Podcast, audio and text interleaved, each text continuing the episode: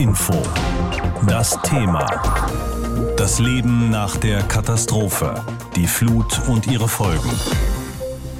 Es sind Bilder einer Verwüstung, die eigentlich unvorstellbar waren. Bis genau vor vier Wochen, da kam das Hochwasser in Rheinland-Pfalz und Nordrhein-Westfalen.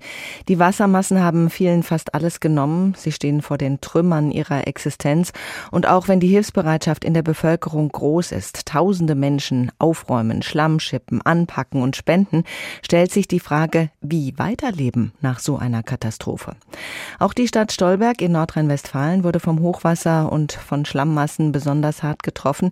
Die gesamte Talachse ist dort zerstört. Ich habe mit dem Bürgermeister von Stolberg gesprochen, mit Patrick Haas, und ich habe ihn erstmal gefragt, wie geht es Ihnen und den Menschen in Stolberg vier Wochen danach? ja, so eine schwierige Situation. Man weiß gar nicht, wie man sich so richtig fühlt. Und äh, ich sag mal, wenn man mal so richtig zur Ruhe kommt, äh, dann kann man das vielleicht dann auch erstmal so richtig fassen, was passiert ist. Bei einigen stellt sich die Situation gerade so ein. Und ähm, ja, jetzt ist natürlich wichtig, dass diese Solidarität, die man so in Stolberg erlebt hat und auch unter den Menschen und auch unter den Menschen von außerhalb, dass man jetzt natürlich die Hoffnung hat, gestern hat die Ministerpräsidentenkonferenz ja viel Geld beschlossen, was ja. zur Unterstützung kommen soll. Und das soll ja dann auch ähm, schon im Laufe der Woche ähm, fertig äh, beschlossen sein. Wie das dann natürlich ausgezahlt wird und da machen sich natürlich ganz viele Menschen Hoffnung, die nichts mehr haben, dass sie auch, ich sag mal, ein Stück vom Kuchen abbekommen, um wieder ihre Existenz aufzubauen. Sie sind viel unterwegs äh, in Ihrer Stadt. Wie sehen das denn die Betroffenen? Wollen die bleiben und wieder aufbauen oder wollen einige auch wegziehen? Also ich bin immer sehr positiv überrascht, dass gerade die die es am härtesten getroffen hat, äh, sagen, wir packen das, wir schaffen das schon, die mir dann auf die Schulter klopfen und sagen, ja, äh, äh, du hast aber eine harte äh, Legislatur erwischt, wo ich so immer denke, ja, eigentlich, ähm, also ich kann halt abends irgendwie in meinem Heim schlafen. Also klar ist das viel Arbeit und natürlich äh, trifft mich das auch emotional, aber ich bin ja noch weniger getroffen als viele andere und wenn die dann so viel Mut aufbringen, das freut mich schon sehr. Mhm. Wir, wir sind natürlich jetzt in einigen Aufgaben gefragt. Als allererstes müssen wir den Menschen den Hochwasserschutz bieten, den sie auch verdient haben. Ich muss ja klar haben, wenn ihr wieder nach Stolberg zieht, so eine Katastrophe wiederholt sich nicht, beziehungsweise wir können euch schützen. Und der zweite Schritt ist, ich muss natürlich auch die Menschen von Stolberg überzeugen. Und da muss es schon ein paar Argumente mehr geben. Da habe ich schon auch ähm, sehr oft äh, mit vielen gesprochen, gerade auch mit Ministerpräsidenten und habe dort halt schon die Idee, dass wir entlang der Talachse, um die Stadt wieder zu entwickeln, äh, ein Projekt angehen, dass wir jetzt die nächsten Jahre die Gewerbesteuer halt ähm, fiktiv halt ermitteln lassen, aber die wird dann durch Bund und Land getragen, sodass die Menschen nochmal Luft zum Atmen haben und sagen, ja gut, die Infrastruktur stimmt zwar noch nicht, es muss noch einiges aufgebaut werden, aber in Stolberg werden wir so unterstützt, dass wir es nochmal in Stolberg probieren und das gilt dann für die alten Unternehmen ganz sicherlich, dass sie nochmal aufmachen, aber sicherlich auch für neue Menschen, die sagen, ja gut, dann probieren wir es mal in Stolberg. Hier haben wir sehr viel Positives erlebt. Wir bekommen noch diese Unterstützung und das wäre etwas, was auch die Stadtentwicklung wieder vorantreiben würde. Sie wollen den Menschen Sicherheit geben für die Zukunft, wollen sich auch in Sachen Hochwasserschutz dann neu aufstellen. Wie sehen Ihre Pläne aus? Also wir hatten relativ schnell ein Gespräch mit dem Wasserverband, ähm, aber auch mit äh, Hochwasserspezialisten, gerade von der Hochschule und hier ähm, werden wir sehr schnell das Projekt Modellkommune Hochwasserschutz antreiben. Es gibt auch schon ähm, Förderzusagen, dass wir hier auch Geld bekommen, um das Projekt sehr zügig nicht nur anzugehen, sondern auch umzusetzen. Denn es bringt ja nichts, wenn wir, also es sind ja ganz viele Schritte, die angegangen werden müssen. Und mhm. die werden wir uns entlang unserer Stadt angucken müssen, angefangen von äh, Regenrückhaltebecken, die eigentlich schon geplant sind und auch Ende des Jahres ins Planfeststellungsverfahren gehen und gebaut werden. Da geht es nicht nur, aber vor allen Dingen um Hochwasserschutz. Es geht um, ich sag mal, Flächen Flächen, wo Wasser versickern kann. Es geht darum, ähm, auch Versiegelung aufzuheben. Es geht aber auch darum, dass man so etwas wie eine Schwammstadt bildet, weil man ja auch auf die Jahre der, ähm, ich sag mal, der Regenfälle auch trockene Jahre haben wird. Weitreichende Pläne. Wie zufrieden sind Sie da mit den finanziellen Zusagen, die jetzt von Bund und Ländern gekommen sind? Finde, man muss ja als erstes mal sagen, eine Summe von 30 Milliarden Euro zu überschauen. Wir haben einen Haushalt von 200 Millionen Euro jährlich circa in Stolberg. Dann muss man auch mal ehrlich zu sich selber sein und sagen, das ist eine Relation, die man kaum haben kann. Wenn ich das jetzt mal runterbreche auf Stolberg, muss man sagen, dass wir allein im Bereich Infrastruktur über 300 Millionen Euro ähm, brauchen, um wieder aufzubauen. Das ist dann schon mal ähm, ein Prozent. Wenn ich dann noch die privaten mitnehme und die Unternehmer mitnehme, da sind wir äh, bei einem Bedarf, der sich sicherlich verdoppelt. Und ähm, wenn, wenn das Geld dann am Ende bei der Stadt ankommt und auch bei den Menschen, die es brauchen, dann bin ich damit zufrieden. Es liegt am Ende aber auch an der Umsetzung. Wir werden da sicherlich, ich sag mal, nach fünf Jahren dann nochmal gucken müssen, wo wir denn dann stehen. Vier Wochen ist die Flut jetzt her. Die Hilfsbereitschaft in der deutschen Bevölkerung war in den letzten Wochen sehr groß. Viele Menschen haben gespendet, Hilfsgütertransporte organisiert, selbst vor Ort Schlamm geschippt und mit angepackt. Und auch aus Hessen waren viele freiwillige Helfer mit dabei. Wie es jetzt nach vier Wochen aussieht mit der Hilfe, das berichtet uns Arne Bartram. Wiederaufbau im Ahrtal, einen Monat nach der Flut. In einigen Orten haben die Menschen angefangen, ihre Häuser zu renovieren, die bei der Flut vor vier Wochen überschwemmt worden waren. Sie reißen den Putz von den Wänden, die Stromkabel kommen raus, alles muss neu gemacht werden. Andere Orte hat es noch schlimmer getroffen. Hier gibt es nichts mehr zu renovieren. Ganze Häuser und Straßen sind einfach verschwunden. Der Anblick schockt auch erfahrene Helfer wie Jürgen Christmann. Er ist Vizepräsident vom Deutschen Roten Kreuz in Hessen und schon seit über 40 Jahren bei Einsätzen in ganz Deutschland dabei. Bei den anderen Hochwassern, da waren die Häuser unter Wasser.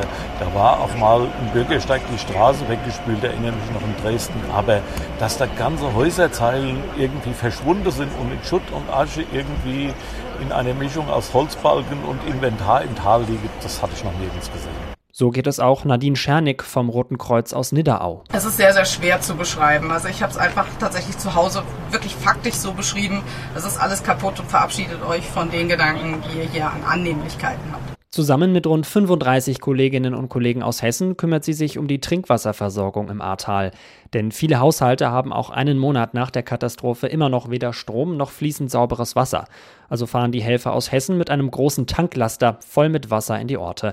Dann können die Anwohner sich bei ihnen Trinkwasser abholen. Und es gibt Container mit Waschmaschinen und Duschen. Ein kleines Stückchen Normalität mitten im Chaos.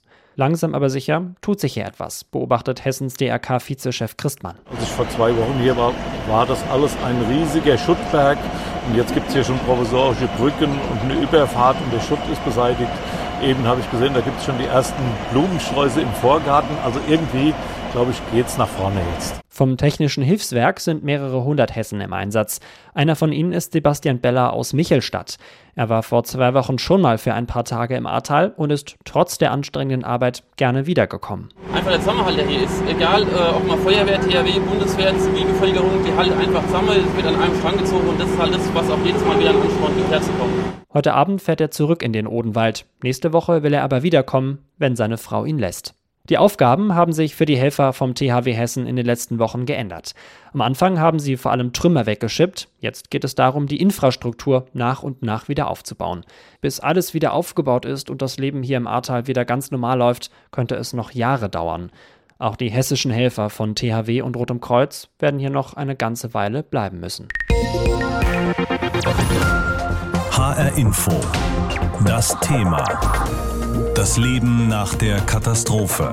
Die Flut und ihre Folgen. Vor genau vier Wochen hat das Wasser ganze Ortschaften weggespült und eine nie dagewesene Zerstörung angerichtet. Und seitdem versuchen die Menschen verzweifelt, dem Chaos irgendwie Herr zu werden. Mittendrin auch viele freiwillige Helfer und Einsatzkräfte von Rettungsdiensten und Hilfsorganisationen, die auch versuchen, die Menschen vor Ort psychologisch zu betreuen. Oliver Ahrens war als stellvertretender Teamleiter eines Kriseninterventionsteams des Deutschen Roten Kreuzes in der betroffenen Region in der Eifel. Er hat dort Betroffene des Hochwassers das betreut, aber auch Einsatzkräfte.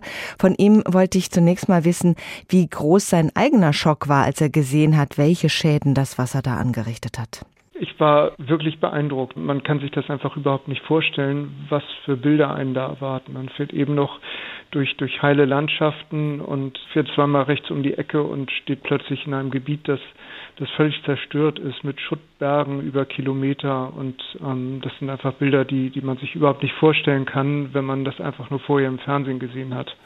Man ist dann selbst äh, geschockt. Was sagt man jemandem, der dort über Nacht alles verloren hat, das Zuhause, vielleicht sogar einen geliebten Menschen? Wie können Sie da trösten? Man kann einfach nur anbieten, zuzuhören und ähm, versuchen, irgendwie für die Menschen da zu sein. Das ist ja die erste Aufgabe in der psychosozialen Notfallversorgung, einfach ähm, da zu sein und für die Menschen an deren Seite zu stehen, ein offenes Ohr zu haben und zu hören, was äh, jetzt die akuten Sorgen bedeuten.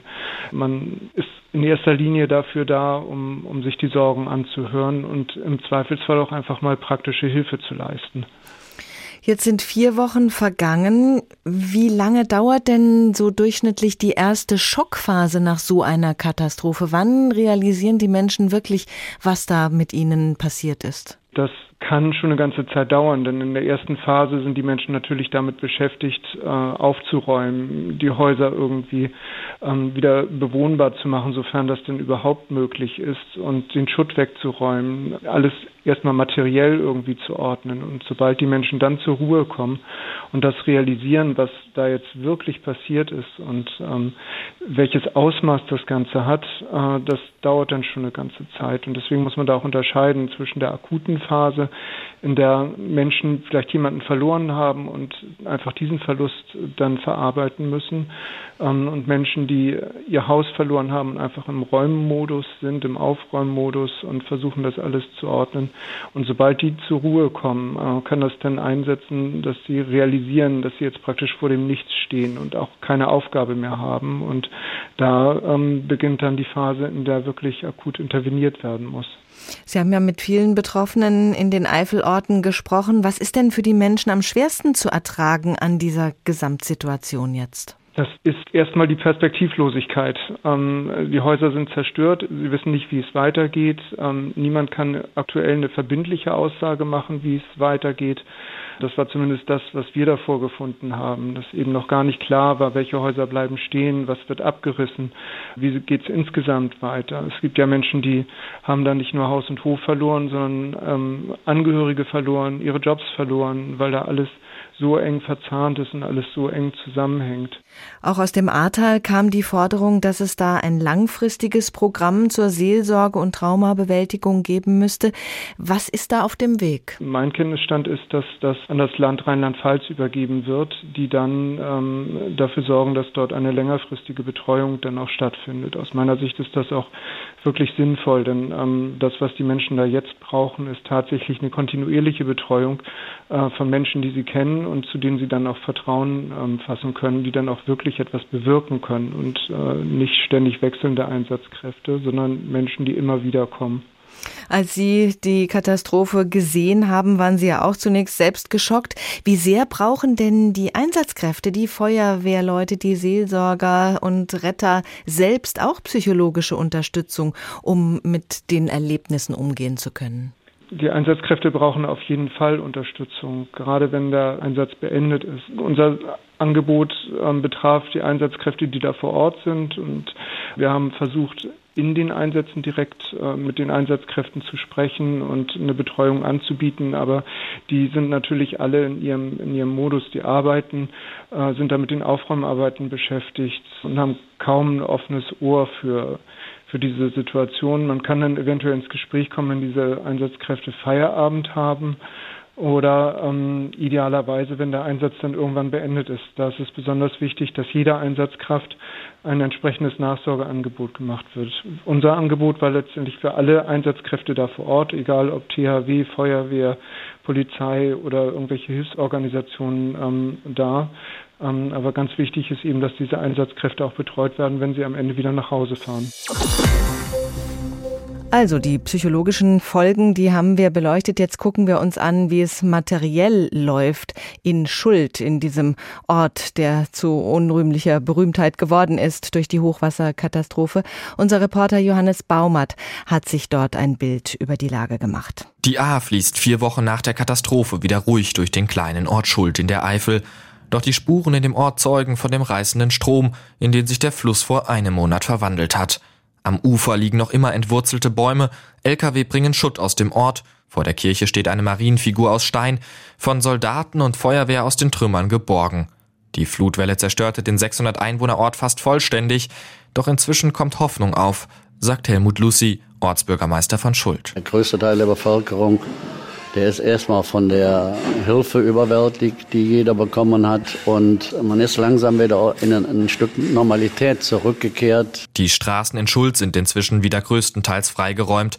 Zum Teil fließt auch wieder das Wasser. Auch Strom gibt es wieder. Im Gemeindehaus stapeln sich Lebensmittel. Doch so wie vorher wird es wohl nie wieder entlang der A, so Helmut Lucy. Brücken müssen erneuert werden, Straßen müssen erneuert werden. Und was in der Straße liegt, Kanal, Wasser, Breitband, das muss ja alles wieder neu gelegt werden. So, und das wird schon noch Jahre in Anspruch nehmen. Wie hoch der Schaden in dem Ort ist, kann der Bürgermeister nicht sagen. Viele Menschen denken aber inzwischen auch darüber nach, den Ort und das Ahrtal zu verlassen, sagt er. Auch wenige Kilometer weiter unterhalb werden die Aufräumarbeiten noch lange andauern. Besonders schwer getroffen hat es den Ort Ahrbrück. Hier sind geborstene Fenster mit Holzplatten verrammelt. Das THW hat mit roter Farbe die Häuser markiert, die abgerissen werden müssen. In den Straßen staubt es, es riecht nach Abgasen und Heizöl. Schwer betroffen ist vor allem der Stadtteil Brück. Das Problem bei Brück war auch, dass die Brücke als einzige Verbindung am Anfang komplett zerstört war. Da musste ja erst ein Brückenkopf errichtet werden, damit das schwere Gerät überhaupt drüber konnte. Und dementsprechend konnte auch die Feuerwehr nicht anfangen, da den Schlamm aus den Straßen zu spritzen. Die Leute hatten zwar den Kram aus ihren Häusern geschafft und Schlamm geschöpft, aber es war die reinste Moorlandschaft. Sagt Christian Keuler, das Erdgeschoss seines Hauses wurde fast vollständig vom Wasser zerstört. Jetzt engagiert er sich im Krisenstab des Ortes. Viel Zeit, das Erlebte zu verarbeiten, sei aber noch nicht gewesen, sagt er. Solange man die ganze Zeit irgendwie am Rödeln ist, was zu tun hat, dann ist alles gut. Wenn man dann mal eine ruhige Minute hat, dann schluckt man halt schon mal schwer. So wird sich das Ahrtal erst langsam von der Flut erholen. Doch es geht voran. Wir haben zumindest wieder Strom und Wasser. Also Wasser natürlich noch kein Trinkwasser, aber es tut sich was. Bis die Zerstörung vollständig beseitigt ist, wird es noch lange dauern. Die Bahn rechnet damit, dass die Zugstrecken teilweise erst in Jahren wieder freigegeben werden können. Insgesamt sind rund 42.000 Menschen im Ahrtal von der Flut betroffen. Mindestens 142 Menschen haben im Tal durch das Wasser ihr Leben verloren. HR Info. Das Thema. Wer es hört, hat mehr zu sagen.